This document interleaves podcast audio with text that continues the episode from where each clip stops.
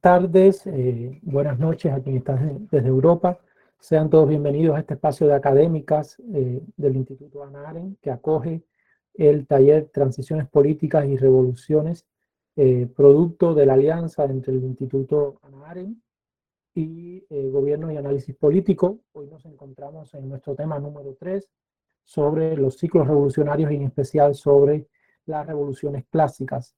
Para facilitar el encuentro de hoy nos acompaña el profesor Miguel Ángel Martínez Meucci, quien nos va a estar acercando a las problemáticas y a los rasgos característicos de las revoluciones clásicas.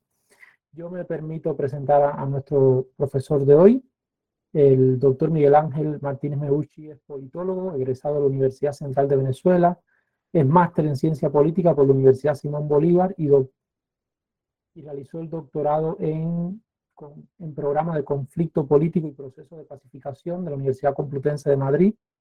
Es además profesor agregado del Departamento de Ciencias Sociales y de la Coordinación de Posgrados de eh, la Universidad de Ciencias, de la, en Ciencias Políticas de la Universidad Simón Bolívar y ha sido miembro del Observatorio Ana Aren. Su línea de investigación se concentra en el estudio de la revolución, las causas de los, de los conflictos bélicos, la teoría, teoría y la sociología del conflicto. El profesor es autor de varios artículos en revistas nacionales y extranjeras especializadas en ciencias políticas. Es realmente un gusto tenerle hoy con, con nosotros eh, en este taller, profesor. Y bueno, le cedo la palabra para que eh, nos acompañe en la facilitación del encuentro. Bueno, muchas gracias, Leonardo. Muchas gracias a todo el equipo de Instar, del Instituto Hannah Arendt, asimismo a GAPAC y a todas las personas que están en este momento conectadas eh, para este seminario, ¿no? Em, una pequeña precisión, yo he sido profesor en la Simón Bolívar, la Universidad Simón Bolívar en Caracas, Venezuela. Luego he sido también profesor en la Universidad Austral de Chile eh, durante cinco años. Actualmente me encuentro residiendo en España. Eh, también realizo labores de consultoría, etc. Y bueno, em, en este momento no estoy activo en la Simón Bolívar, pero eh, digamos es, es, una universidad donde me desempeñé bastante tiempo y, y por la que tengo un enorme afecto. Em, bueno, me ha tocado un poco en suerte comentar el tema de las revoluciones, sobre todo el tema de las revoluciones clásicas, entendiendo por tales, sobre todo las que tuvieron lugar ya en la modernidad, siglos XVIII, XIX y XX, y no tanto quizás los últimos episodios revolucionarios, los que han tenido lugar en los últimos 50 años, porque entiendo que esto va a ser abordado en otra, en otra sesión del actual programa. Entonces, partiendo un poco de esto, he reunido unas láminas de diversos cursos que me ha tocado dar en, algún momento. Y bueno, rápidamente armar como una especie de, de, esqueleto sobre varios temas que tienen que ver con las revoluciones Mm, quizás por eso les pido me, me, disculpen un poco el hecho de, que no, esté todo perfectamente estructurado, simplemente era la idea de contar con algún material que nos pudiera ayudar a guiar y, a tener también un fondo visual que nos ayude a, a ir tratando estos temas. Entonces, dicho esto, voy a compartir con ustedes la, la, pantalla donde tenemos esta presentación. Eh, cualquier cosa, si no se ve adecuadamente, pues eh, me comentan y, y, lo hacemos. Debería estarse viendo pantalla completa en este momento. ¿Es así? Sí. Se ve bien. Perfecto. Bueno, entonces vamos adelante. La idea, yo hablaría unos 40, máximo 45 minutos, más de eso sería de verdad eh, demasiado pesado. La idea es que podamos tener mucho más tiempo para conversar, para tener un diálogo muy libre, muy, muy flexible acerca sobre todo de sus inquietudes al respecto y de cómo los temas que quizás estemos viendo en esta presentación pues puedan aterrizarse eh, en el plano de sus inquietudes personales. Bueno, deberíamos comenzar hablando de qué es una revolución. Fíjense que la palabra revolución tiene unas connotaciones, un significado que va mucho más allá de lo puramente político. Aquí obviamente lo vamos a ver en el plano político, pero es una palabra que a menudo es empleada fuera del ámbito político. Entonces, algo importante tiene que ver con su connotación. Generalmente, cuando se habla de que algo es revolucionario o de que algo representa una revolución, se hace con, con, con una connotación positiva. Esto es importante tener, tener en consideración. No siempre es así. Esto es algo propio, quizás de, de, de una época relativamente reciente, moderna. ¿De acuerdo? Mientras que en otras épocas históricas no necesariamente era así. Pero bueno, es importante tener en cuenta esa connotación, más allá de lo que denota el, el, el término revolución. Otro aspecto importante tiene que ver con que generalmente hoy en día asociamos la, la idea de revolución con una especie de aceleración, de adelanto o de mejora cualitativa importante. Cuando hablamos de una revolución, generalmente estamos entendiendo que estamos avanzando más rápido, que nos estamos acercando más rápidamente hacia una situación mejor que la anterior. Por otro lado, vemos que en términos publicitarios, muchas veces se usa la palabra revolución para decir que hay una revolución tecnológica, que se está a la vanguardia de alguna disciplina, que estamos eh, más avanzados que los demás, con lo cual se está dando a entender que hay una especie de carrera o de, o de evolución y la revolución implica acelerar la evolución en cierta dirección. De ahí su connotación positiva.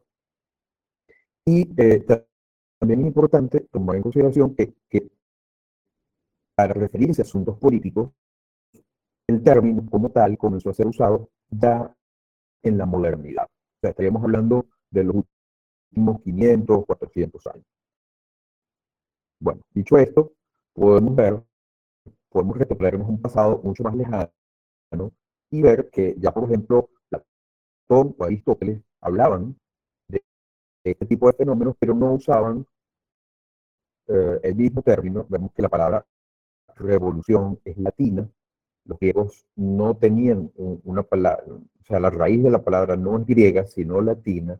Los griegos tenían otro término para referirse a este tipo de acontecimientos políticos. El término que usaban los griegos era el de stasis.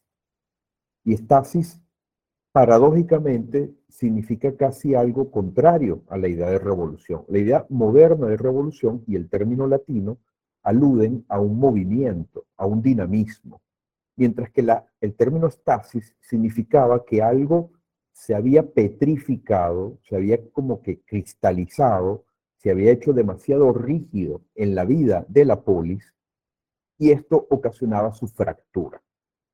Entonces, de alguna manera, eh, el término estasis era usado por los griegos para referirse a situaciones políticas en donde el natural diálogo social y político dentro de una sociedad se había mm, detenido, se había hecho muy rígido y esto propiciaba la ruptura del cuerpo político, generalmente la división de, la sociedad, en algún momento incluso la guerra civil, y por lo tanto hechos violentos que derivaban en un cambio de gobierno o en un cambio de régimen político. Tal como los griegos entendían los regímenes políticos, un régimen político era algo que estaba marcado por el tipo de, de ser humano, el tipo de ciudadano que predominaba en la polis. Entonces vemos que, por ejemplo, según Platón, había regímenes propios de los guerreros. Si predominaba el guerrero en una polis, esa polis iba a estar toda eh, imbuida de la mentalidad del guerrero. Ejemplo, la antigua Esparta, que era una ciudad-estado netamente enfocada a la guerra. Eh, podemos ver también otro tipo de polis que estaban enfocadas al comercio, cuando el tipo de hombre que predominaba en esa sociedad política era el comerciante, o podía haber sociedades gobernadas por sacerdotes. Muchas veces estas configuraban una especie de, teocracia, ¿no? Por decirlo. en el caso de las aristocracias se hablaba de sectores particularmente destacados eh, de la sociedad eh, por su cultura, por sus bienes de, fortuna, etc. Entonces esto estaba en manos de, de un grupo particularmente distinguido. Entonces, eso eran los tipos de régimen político. Y cuando se producía una situación de estasis, significaba que alguno de esos regímenes se fracturaba y por lo general esto conducía a que un nuevo tipo de ser humano tomaba control de la polis.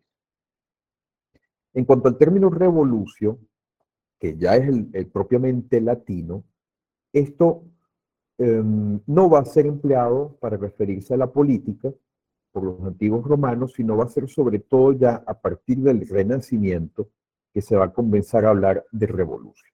¿no? Todavía Maquiavelo, por ejemplo, no, lo, no tiende a usarlo demasiado. Tiende a hablar más de mutazioni, eh, variazioni. Eh, estos eran términos que hablaban con los, o con los cuales él se quería referir al cambio político dentro de un cuerpo político, ya fuera una ciudad-estado, un estado, un imperio, etc. Pero ya Maquiavelo tiene noción de que las cosas se mueven en política y que estos, estos movimientos a veces están dados de forma relativamente violenta o eh, poco ordenada. Con la modernidad vamos a ver que se produce un cambio muy importante. Eh, incluso pudiéramos hablar de un giro copernicano, porque ya eh, recordemos que hay un momento en donde en virtud de los descubrimientos astronómicos y físicos naturales, etcétera, de personas como Galileo, como Kepler, como Newton, como el propio Copérnico, eh, vamos a ver que no todo lo aparente es real. Por ejemplo, eh, el movimiento del Sol. En esta época se descubre que el Sol no es el que se mueve, sino que es la Tierra la que se mueve alrededor del Sol. Y empiezan, gracias a estos estudios astronómicos y de las mecánicas celestes, empezamos a ver que hay muchos cuerpos que están rotando alrededor del Sol, con lo cual eh, cumplen revoluciones. Una revolución es el giro de un cuerpo hasta que vuelve a su posición original. Y esta idea, que viene de las ciencias físicas y naturales, va a ser trasladada a la política para referirse a cierto tipo de fenómenos políticos. Pero aquí esto es muy interesante originalmente, tal como se lo empieza a emplear en la modernidad, la idea de revolución alude a un cambio que implica retornar al origen, retornar a una situación natural y que como natural se le consideraba correcta, pero de la cual el cuerpo político se había apartado y se había apartado generalmente en virtud del mal gobierno, del hecho de que el gobernante no estaba cumpliendo con su función. Entonces, un levantamiento popular o un levantamiento de alguna parte de la población que se considerara revolución o al cual se le comenzó a llamar revolucionario, tenía por propósito no adelantarnos y llevarnos a una especie de futuro, como tendemos a entender hoy en día, sino que más bien era devolver la situación a su condición original, que era considerada natural y de la cual se había el cuerpo político corrompido, se había apartado de su, de su naturaleza esencial. Entonces, hasta cierto punto, el significado original del término revolución, pudiéramos decir que era conservador, o hasta, o en buena medida conservador, porque implicaba echar hacia atrás y volver a un origen que se consideraba adecuado, natural, correcto. Esto, por supuesto, estaba imbuido de una idea del derecho natural en, contraposición al derecho positivo, con todo lo que eso significa. Pero, por supuesto, ese significado va a ir evolucionando, se va a ir modificando. Y a eso nos vamos a referir ahora a continuación. Cuando hablamos de estas revoluciones clásicas, a las cuales nos vamos a referir en esta sesión, bueno, nos estamos refiriendo fundamentalmente a las revoluciones modernas que tuvieron lugar en Occidente. Esencialmente, la revolución estadounidense, por la cual las 13 colonias británicas en Norteamérica se separan de la monarquía británica y constituyen una nación nueva, ya no monárquica, sino republicana. Por supuesto, la, la gran revolución francesa, pero de 1789, pero que se vio seguida luego de otras revoluciones menores como la de 1830, 1848, 1871. importante también la independencia de Haití, por ejemplo, por supuesto, la independencia general de las naciones de Hispanoamérica o de la mayoría de ellas, y vamos a hacer alguna también alusión a la revolución bolchevique, la de 1917. Estas serían algunas de las revoluciones más significativas de la modernidad y a las que nos referiremos aquí como revoluciones clásicas. Vamos a, digamos, no, no, quiero que sea esto demasiado estructurado, sino que iremos haciendo alusión a diversos elementos vinculados a este tipo de fenómenos. Bueno, es importante ver que las revoluciones de los siglos XVI y XVII, incluso todavía la revolución estadounidense de la segunda mitad del siglo ¿Sí? Las diapositivas eh, las estás adelantando porque solo vemos la primera. Ah, caramba, entonces no hemos visto varias de las que he ido pasando. Em, voy a dejar de compartir porque creo que, están, creo que lo que ustedes están viendo no es la de la pantalla completa, sino... Eh, ¿qué, ¿Qué tenemos ahora en pantalla? No, ahora dejaste de compartir. Ok, voy a compartir, pero no lo voy a poner en pantalla completa para que se pueda ver, porque creo que cuando lo pongo en pantalla completa algo me impide que se vea.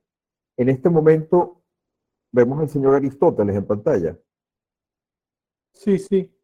De acuerdo, justo. Bueno, aquí está lo que hablábamos de la estasis, ¿no? La, cuando hablamos de la parte griega romana y cómo incluso todavía en la época, en la época de Maquiavelo no, no había una referencia clara al término revolución. Aquí lo que comentábamos hace un momento acerca de ese significado originalmente conservador del término revolución y aquí lo que les estaba comentando de las revoluciones modernas o revoluciones clásicas a las que vamos a hacer alusión en esta sesión.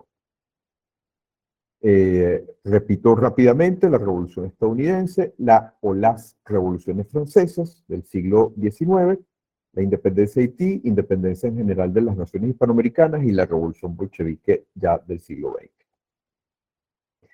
Bueno, eh, cuando vamos a ver, por ejemplo, las, algunas de las revoluciones del siglo XVI, XVII, incluso la revolución estadounidense en la segunda mitad del XVIII, vamos a ver que estas, en general, están aún marcadas por ese significado relativamente conservador eh, que, predominaba en esa época.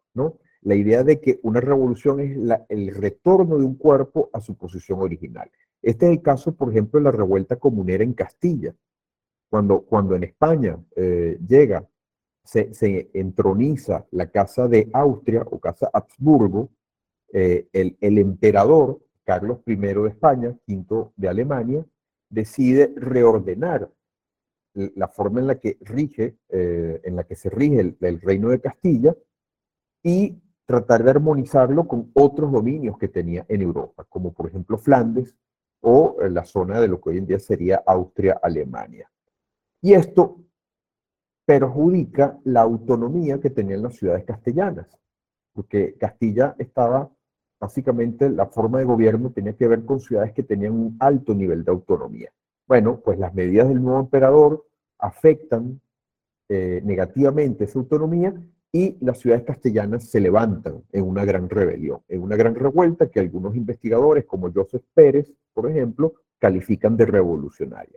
Después de tres años de levantamiento, los comuneros son derrotados en la batalla, en la batalla de Villalar, 1521, y finalmente estas ciudades castellanas pierden parte de su autonomía. Pero lo que nos interesa destacar aquí es que estos, estos señores lo que estaban era tratando de recuperar prerrogativas que, con las que ya contaban y que venían de una larga tradición que venía desde la Edad Media, por la cual estas ciudades tenían una, un importante nivel de autonomía, que ningún monarca podía conculcar. El monarca de Castilla tenía que respetar esa autonomía ciudadana de las ciudades castellanas. Bueno, eso hasta cierto punto lo pierden eh, después de esta revolución que finalmente es derrotada por las tropas del emperador. Vemos también cómo la, revolución llamada gloriosa, en realidad son varias revoluciones en el siglo XVII, en Inglaterra, tienen que ver también con el propósito de la nobleza británica, concretamente inglesa, de controlar el poder de la corona. Porque mientras en Francia, por ejemplo, el rey francés estaba concentrando un enorme poder en desmedro del poder de la aristocracia y de la burguesía, y esto es lo que fue consolidando a Francia como el, el Estado potente, con una corona muy fuerte, que centralizaba el poder, sobre todo con Luis XIV.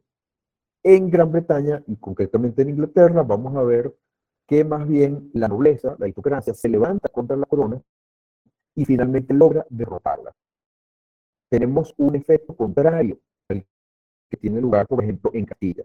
Aquí eh, la corona se ve obligada de alguna manera a aceptar finalmente un parlamento, una institución equivalente a lo que eran las cortes eh, en, en España, en donde la nobleza limita el poder de la corona. Entonces, comparativamente hablando, la corona británica va a tener menos poder que las coronas eh, en diversos países del continente europeo. Y esto es lo que en el ámbito del derecho va a ser conocido en la Europa de su tiempo como las libertades de los ingleses. Los ingleses, los súbditos ingleses, sí acataban a la corona, tenían un rey al cual le debían obediencia, pero eh, al mismo tiempo ese rey ejercía un poder mucho más limitado. Y esto ha sido fundamental en la tradición del derecho británico. Y va a ser fundamental también en la revolución estadounidense, en la cual nos vamos a, adentrar un poco más. ¿Por qué? Porque en esta revolución, o como consecuencia de la misma, van a establecerse las bases de la democracia representativa moderna, tal como la conocemos hoy en día. Recordemos que esa Gran Bretaña tenía 13 colonias en la costa este de los Estados Unidos, desde lo que pudiéramos llamar hoy en día la zona de Nueva Inglaterra, donde hay estados como Maine, Massachusetts, Nueva York, etcétera, hasta el sur, hasta el estado, o lo que es el actual estado de Georgia, ¿no? Pasando por las dos Carolinas, Virginia, eh, Delaware, etcétera. Bueno, esas colonias que eran 13 y donde cada una de ellas contaba con un importante nivel de autonomía, se regían por la tradición del common law, o del derecho británico, del derecho consuetudinario. Un derecho en donde la costumbre y las prerrogativas eh, ganadas a lo largo del tiempo generan jurisprudencia y han de ser respetadas. Bueno, la excusa, o mejor dicho, el principio por el cual los colonos británicos de Norteamérica rompen con la corona británica es porque esta eh, a juicio de los colonos en Norteamérica, rompe el pacto inicial por el cual ellos se encontraban sujetos a la corona británica. Eh, recordemos que estas colonias tenían que ver originalmente con perseguidos políticos, con personas que en función de sus creencias religiosas no, eh, fueron hasta cierto punto expulsadas de las islas británicas y se les dio la opción de poblar, de establecer colonias en Norteamérica. Pero la contraprestación de todo esto es que los colonos británicos de Norteamérica gozaban de un alto nivel de autonomía. Cuando un siglo y pico después la corona les quiere elevar los impuestos, los británicos de Norteamérica consideran que esto no es justo y que la contraprestación por, ese, por esos impuestos más elevados tiene que ser tener representación en el Parlamento en Londres. Como la corona británica se niega, estos señores rompen con Gran Bretaña. Entonces, el origen de esta revolución era hacer cumplir unos derechos que se consideraban derechos adquiridos. En otras palabras, todavía estamos en el paradigma de que la revolución es, entre comillas, conservadora. Es retornar a una situación justa de la cual la injusticia propiciada por el mal gobierno los había apartado y es para recuperar, para mantener la vigencia de esos derechos, llamados en Europa los derechos de los ingleses, que estos colonos se levantan contra su propia corona. Pero aquí es donde va a venir un ingrediente nuevo. Estos señores, justamente como consideran que el exabrupto ha venido dado por un monarca, estiman que la nueva forma de gobierno que se ha de dar ese nuevo Estado no ha de ser monárquica, no debe ser monárquica. sino que debe ser republicana. En otras palabras, los ya no van a ser súbditos, sino ciudadanos del nuevo Estado, van a estar en una situación de igualdad política. Y quien gobierne ha de ser un presidente, no un monarca. O sea, quien preside literalmente significa quien se sienta de primero. Entonces, estos señores van a hacer algo interesante. Basándose en las lecturas de toda la tradición de la teoría política occidental, de Platón y Aristóteles en adelante, pasando por autores como Maquiavelo, o Rousseau, o Locke, o Montesquieu, estos señores van a idear, vamos a decir, sobre el papel, un nuevo sistema político. Un sistema político que siguiendo lo que decía Aristóteles, de que la mejor forma de gobierno es el régimen mixto, que no es ni monárquico, ni aristocrático, ni puramente popular, sino que es un equilibrio entre esas tres tendencias, bueno, ellos van a hacer lo mismo. Y vemos que la democracia moderna justamente tiene esos tres principios en los tres poderes que configuran la mayor parte de las democracias representativas modernas. El equivalente a un principio ejecutivo fuerte, que, que es lo que rige en un sistema monárquico, es la presidencia, el poder ejecutivo. Lo único que este no va a ser hereditario, sino que va a estar sujeto al voto popular de forma periódica.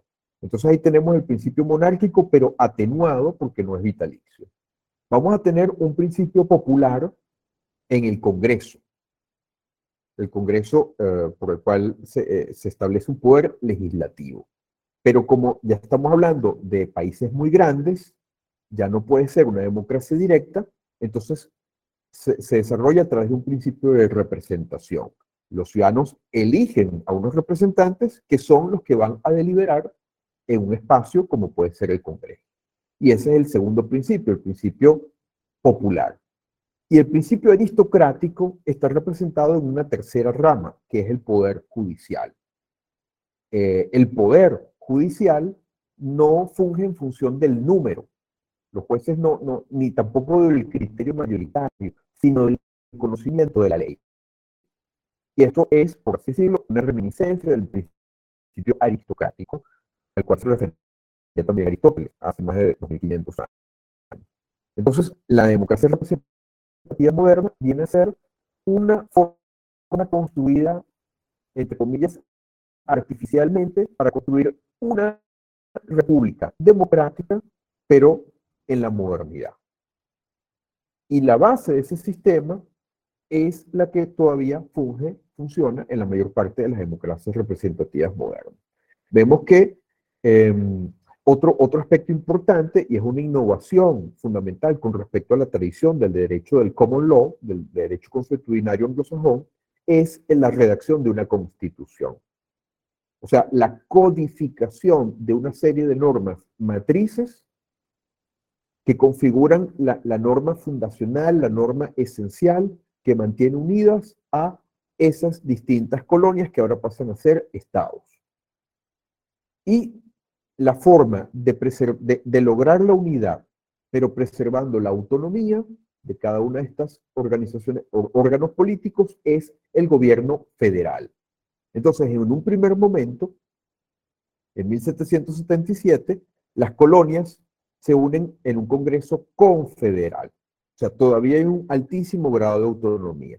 Pero posteriormente, con las convenciones de Anápolis y de Filadelfia en 1787, pasan a, ser a, tener un gobierno federal. O sea, ahora hay un principio unitario que claramente las mantiene unidas, ¿no? Y eh, luego, a la hora de conformar el, el poder legislativo, o sea, el Congreso, había dos principios en pugna. Uno era el, el, el, que escribía los estados más grandes, que decían que la, tenía que ser, la representación tenía que ser proporcional al tamaño y a la población de los estados, cosa que no agradaba a los estados más pequeños, porque se veían menos representados. Estos otros estados decían no, todas las entidades federales o de la federación tenemos que tener la misma representación, somos iguales en, en, en este sentido. Al final, para buscar una solución salomónica, lo que se hace es que se establece un Congreso de dos cámaras. Una cámara que es el Senado de representación paritaria y una Cámara de representación proporcional, que es la Cámara de Representantes o de Diputados. Y ese es el origen de la bicameralidad de muchos congresos en las democracias representativas modernas. Entonces, bueno, fíjense cómo esta revolución da origen en gran medida a la estructura básica de las, de las democracias contemporáneas.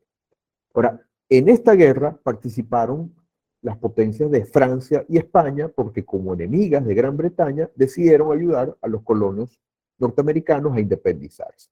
Y ahí hubo generales franceses importantes, como el caso del general Lafayette, que quedaron profundamente impresionados por el tipo de gobierno que se estaban dando los norteamericanos y que no en balde van a tener un papel importante en la Revolución Francesa de 1789, que viene pocos años después a tener lugar en Francia. La Revolución Francesa, pudiéramos decir, a diferencia de la norteamericana, va a tener un impacto tremendo en todo Occidente a partir de ese momento. Porque mientras las colonias británicas eran una especie de recodo, de rincón eh, en el mundo, en, el occidente de esa época, Francia, en cambio, representaba el estado más poblado de Europa en una posición central dentro del viejo continente y era el, la, potencia principal de la Europa de su tiempo. Entonces, el hecho de que tuviera lugar una revolución en el país más importante necesariamente iba a afectar todo el orden internacional. Es como si tuviéramos hoy en día una revolución en Estados Unidos o en China. Imagínense hoy en día lo que significaría una gran revolución en China que cambia por completo el sistema político de ese país. Eso afectaría en gran medida a todo el planeta. Bueno, algo así fue lo que tuvo lugar a raíz de la Revolución Francesa. ¿Qué pasa? Por una serie de etapas, no me voy a alargar demasiado al respecto, pero lo que sí me interesa destacar es que en buena medida los principios que ya estaban eh, funcionando en los Estados Unidos, en ese joven estado que eran los Estados Unidos, van a ser reinterpretados por la República Francesa, porque también vamos a ver el tránsito de un gobierno monárquico a uno republicano. Lo único es que esto afecta de tal manera no solo a Francia, sino a todo el viejo continente, que finalmente la manera que consigue Francia de encontrar algún tipo de orden en medio de una guerra, que ya es una guerra mundial, eh, las guerras napoleónicas, es que sea un joven general de artillería llamado Napoleón Bonaparte quien termine haciendo una carrera política meteórica hasta coronarse emperador dentro de ese sistema republicano francés, lo cual es una verdadera curiosidad desde el punto de vista de los regímenes políticos, pero esa es la realidad. Eso es lo que vino a tener lugar en la historia de Francia y de Europa. Y vemos aquí cómo la Francia napoleónica estaba en control directo de todos los Países Bajos, Bélgica, Luxemburgo, Holanda, norte de Alemania, buena parte de la península itálica y teniendo prácticamente gobiernos títeres en, España y en, parte de, la Europa central y en abierta guerra contra Gran Bretaña, Rusia y, y también las guerrillas que se levantaron en la península ibérica contra la ocupación napoleónica. Finalmente, esa configuración de países y de fuerzas políticas en contra van a lograr doblegar a, Napoleón Bonaparte, van a reinstaurar la monarquía en Francia, pero vamos a ver que Francia durante todo el siglo XIX va a estar alternando entre levantamientos revolucionarios de carácter republicano y fórmulas monárquicas o de monarquías parlamentarias hasta que finalmente se va a instaurar la República Francesa de manera definitiva. Como consecuencia de todo esto, que, de esta crisis que tiene lugar en el viejo continente y del ejemplo del caso histórico de Norteamérica, vamos a ver que también se va a producir la independencia de Haití con la revuelta básicamente de los esclavos negros. Recordemos que la mayoría, la enorme mayoría de la población haitiana era de origen africano, eh, que van a lograr la independencia de Francia en fechas bastante tempranas, y luego, posteriormente, a raíz de la ocupación francesa de la península ibérica, vamos a tener también la independencia de toda la América hispana y portuguesa.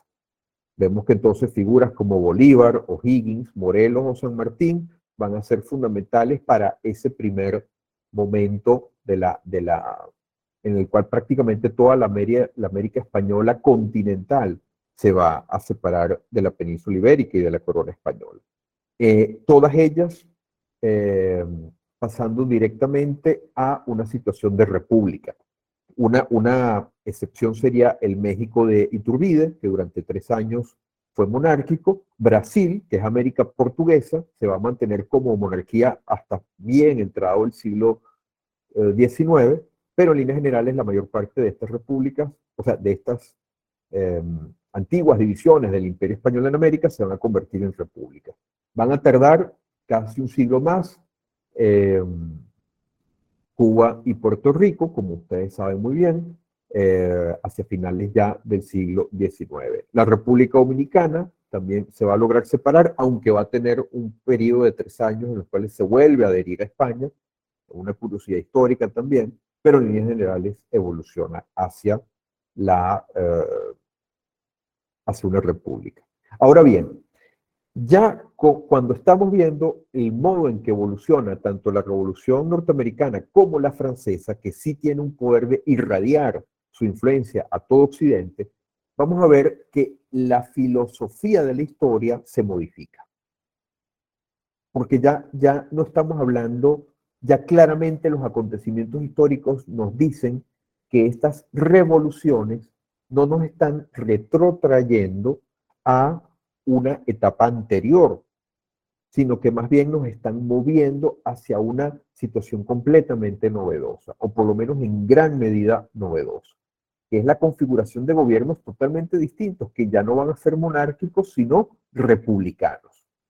Entonces, esa antigua eh, máxima o grito de guerra por el cual se decía, viva el rey y muere el mal gobierno, con el cual se declaraba la lealtad a la monarquía, pero la voluntad de cambiar el modo en la que ésta ejercía el poder, esto va a dar pie a algo completamente diferente, que es la instalación de repúblicas sobre, sobre el marco de derechos individuales y de una cierta igualdad ante la ley consagrada en constituciones. Esto ya es algo completamente nuevo. Y en función de esa experiencia histórica, por la cual las revoluciones ahora no son de carácter conservador, sino que se van volviendo sinónimo de una absoluta novedad, es que pensadores decimonónicos como eh, Hegel y Marx van a ser fundamentales a través de sus ideas para hacernos ver que, o sea, para darle una nueva connotación al término revolución. Y, esto ya se va pareciendo más a lo que estamos acostumbrados a entender hoy en día por revolución. La revolución es un cambio hacia adelante, es una aceleración de la evolución. Es por así decirlo, meterle la quinta velocidad a la evolución que iba andando de forma relativamente lenta y de repente la hacemos mucho más rápida. Entonces, esto viene desde la filosofía de la historia de Hegel, que entiende la historia como la evolución dialéctica de principios contrarios, esta contradicción, sobre todo entre el amo y el esclavo, entre las clases potentes y las clases dominadas, es el motor de la historia y es lo que hace que la historia sea algo dinámico y no estático. Esta es la forma en la que tendemos a entender eh, en la modernidad, en la época contemporánea, el concepto de revolución. Y sobre esa concepción hegeliana es que Marx va a desarrollar también su propia filosofía de la historia, ya no desde el punto de vista de un idealismo filosófico, sino desde el punto de vista del materialismo dialéctico. Para Hegel no son principios hasta cierto punto metafísicos los que determinan esta confrontación del amo y el esclavo, sino que va a ser los modos de producción material, las causas verdaderas del movimiento en la historia. Y esto nos lleva a la concepción típicamente marxiana de la filosofía de la historia, por la cual los modos de producción van modificándose de la época esclavista a la feudal, de la feudal a la capitalista, y supuestamente esto nos llevaría a la última etapa de la historia, que sería el socialismo, en donde la contradicción entre una clase propietaria de los medios de producción y una clase que aporta simplemente la fuerza de trabajo, esa dicotomía terminaría evaporándose en una síntesis por la cual toda la sociedad sería propietaria de los medios de producción. Esto es lo que nos dice la teoría de Marx. Pero nos interesa recalcar sobre todo la forma en la que tanto Hegel como Marx van a popularizar una filosofía de la historia que eh, entiende la revolución como movimiento hacia el futuro y no como restablecimiento de una condición original de la cual nos habría apartado el mal gobierno. Por eso la revolución comienza a ser sinónimo de utopía. Mientras que las revoluciones anteriores eran muy pragmáticas, porque se trataba de restablecer algún tipo de ley de la cual el monarca o el gobernante se había apartado, ahora, muy imbuidos de la filosofía marxista, vamos a entender más bien que la revolución se trata de construir realidades completamente nuevas, enteramente novedosas. Y esto se va pareciendo más a lo que tendemos a entender por revolución en nuestro tiempo.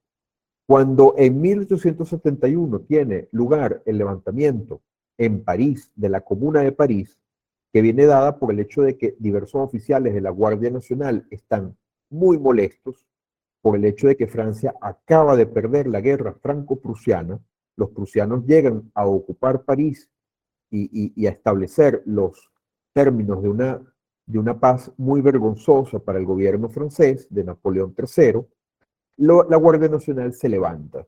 Y esto lleva a un levantamiento popular que se manifiesta en las grandes barricadas que se levantan por todo el centro de París y que finalmente van a ser aplastadas por eh, las facciones leales del ejército francés a la corona.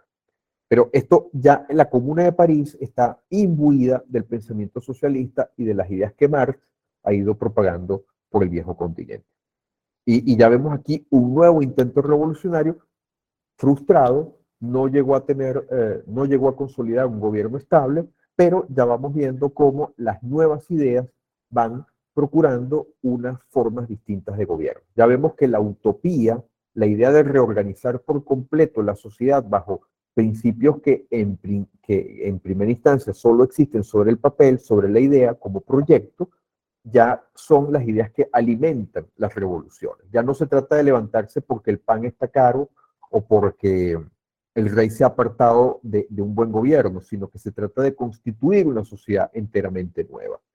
Y esta filosofía sí va a resultar exitosa en la revolución bolchevique, porque la revolución bolchevique viene a ser, de alguna manera, eh, un intento que bebe de, las teorías hegeliano-marxistas y de, de los primeros experimentos socialistas, como el de la Comuna de París, que sin embargo fracasó, pero en el caso de la antigua Rusia zarista sí va a lograr consolidar un régimen enteramente nuevo. Y esto verdaderamente va a tomar por sorpresa a toda Europa. El hecho de que el país más grande y quizás también uno de los menos modernizados para ese momento, como era la Rusia de los zares, eh, por diversas circunstancias, sea el primero en establecer un gobierno enteramente socialista, es realmente toma por sorpresa a todo el mundo. Si Marx hubiera estado vivo en ese momento, hubiera sido de los primeros grandes sorprendidos, porque Marx pensaba que en caso de tener lugar la revolución socialista, esto, el primer país donde esto surgiría sería o Alemania o Inglaterra, o sea, aquellos que tenían más terreno andado en términos de industrialización capitalista. Pero no, va a ser en Rusia y va a ser como resultado de la derrota de los ejércitos del zar, tanto en la guerra ruso-japonesa de 1904-1905, como de eh, la situación calamitosa con la cual Rusia estaba eh, guerreando en la Primera Guerra Mundial.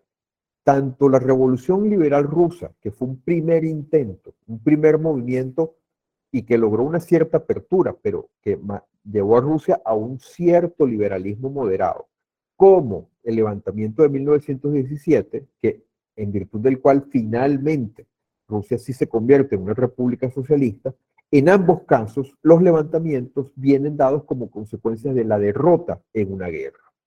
Fíjense que tanto la Comuna de París como estas revoluciones rusas de la primera mitad del siglo XX vienen dadas como consecuencias de la derrota en una guerra. La derrota en una guerra acarrea este tipo de dificultades y, un descontento popular y generalmente una crisis económica por la cual la población se levanta.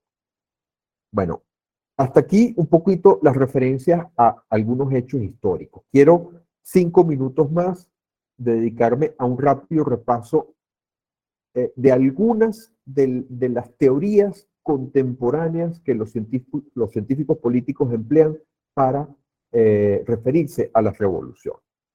Todas ellas nos hablan de formas de cambio violento, abrupto y masivo que consolidan un nuevo tipo de régimen.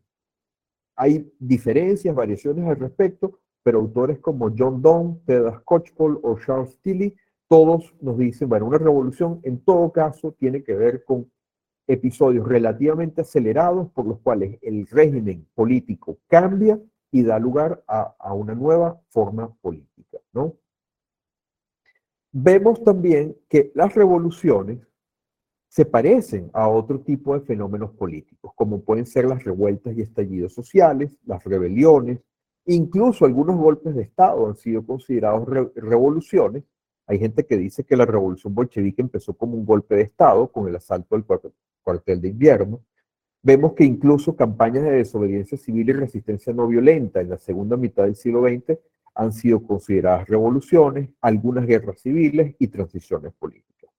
Bueno, todo esto tiene que ver con la teoría, por ejemplo, de Charles Tilly, que cuando evalúa este, todo este tipo de fenómenos, de acuerdo con dos criterios básicos, hasta qué punto se produce una transferencia de poder y hasta qué punto se divide la comunidad política o hay un alto nivel de polarización, vamos a ver que obviamente las fronteras entre este tipo de fenómenos no están claramente delimitadas.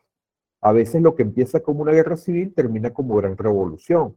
A veces una revuelta que parece revolucionaria no pasa del nivel de revuelta porque no hay una gran transferencia de poder y así. Entonces vamos viendo que los golpes de Estado por lo general tienen escasa transferencia de poder y eh, hay, el nivel de división de la comunidad política es relativamente moderado. Mientras que la típica gran revolución, como estas a las cuales hemos hecho alusión en esta sesión, se caracterizan por un cambio importante, hay una transferencia de poder de un grupo a otro y porque hay una profunda polarización entre las opciones políticas que están luchando.